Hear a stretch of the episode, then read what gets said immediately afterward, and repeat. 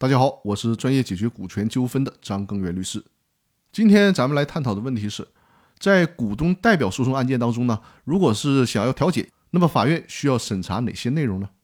在股东代表诉讼中，如果想要达成调解，因为股东代表诉讼实质上呢是股东代表公司的利益进行诉讼，维护的也是公司的利益，所以说法院得征求公司的意见。那谁能代表公司的意见呢？法定代表人能不能代表公司决定调解的事儿呢？不能。需要由公司的决议机关来决定才行，也就是说呢，需要由公司的股东会或者董事会。那最终到底是由股东会还是董事会来决定呢？首先要看公司章程里面有没有规定。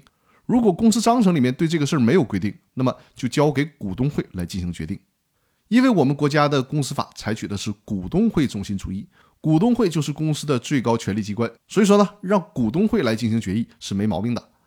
法院在审查公司股东会或者董事会对调解是否同意的同时呢，还需要审查调解协议是否符合自愿合法的两项原则。所以再次跟大家强调啊，在股东代表诉讼当中，原告股东是不能私下与被告达成调解协议的，必须经过公司的股东会或者是董事会的批准才行。只有调解协议经过公司的股东会或者董事会决议通过之后，法院才能出具调解书，对调解方案予以确认。另外呢。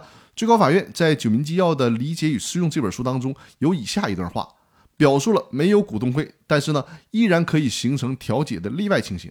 把这段话呢跟大家分享一下。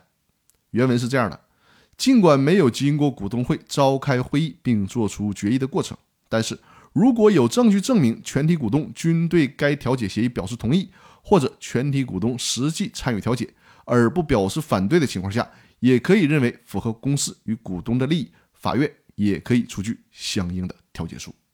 那以上就是股东代表诉讼调解当中法院需要审查哪些内容的详细讲解。